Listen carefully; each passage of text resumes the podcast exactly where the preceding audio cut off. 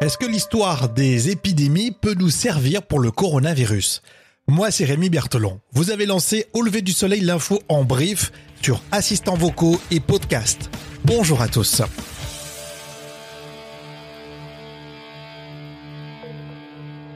Au lever du soleil? Avec Rémi.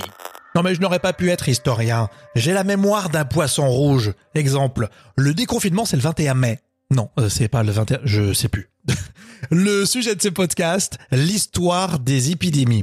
Et pour cela, nous partons à Hong Kong. Premier touché par le coronavirus, Hong Kong a immédiatement pris des mesures draconiennes. Mais pourquoi finalement la ville chinoise a pris tout de suite très au sérieux le Covid-19 Reportage TV5 Monde. Son secret, c'est simple, une très haute vigilance depuis le tout début de l'épidémie. Ici, le Covid-19 n'a jamais été considéré comme une petite grippe. Personne en effet n'a oublié l'épidémie de SRAS en 2003. Près de 40% des morts dans le monde venaient de Hong Kong. Vous l'avez compris, c'est super récent, 2003. Hein. Et TV5 est en plus retourné sur les traces de cette épidémie dans un quartier précis. Cette cité à Kowloon a été l'un des quartiers les plus durement touchés par le SRAS. 300 résidents infectés et parmi eux, Chan Kai-yuen. Il a passé six semaines à l'hôpital. Et cet habitant a tiré des enseignements étant touché par le SRAS. Aujourd'hui, ce père de famille de 37 ans aide ses voisins à se protéger, il les conseille. La base de tout, ce sont les masques. Après une très brève pénurie en février, il ne manque pas, on en trouve dans toutes les pharmacies du quartier. Le reportage en intégral et en replay de Hong Kong sur tv5monde.com. Alors toujours sur euh, l'histoire des épidémies, est-ce qu'une épidémie change une société profondément, ses structures sociales, politiques? Question très intéressante qui a été posée à l'historien Guillaume Lachenal, à lire et à écouter sur franceculture.fr. On a des bonnes lectures, hein, vous voyez? Et il répond très simplement, il dit qu'une nouvelle épidémie, d'après lui, vient toujours démentir l'ampleur de ces changements.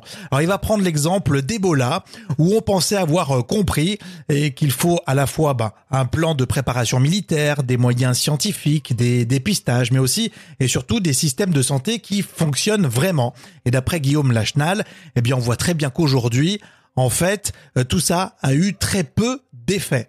Allez, on fait maintenant un vrai ou faux sur l'histoire des épidémies. Vrai ou faux on a moins de chances d'avoir le Covid-19 si on a eu en moyenne plus de 14 en histoire géo au collège.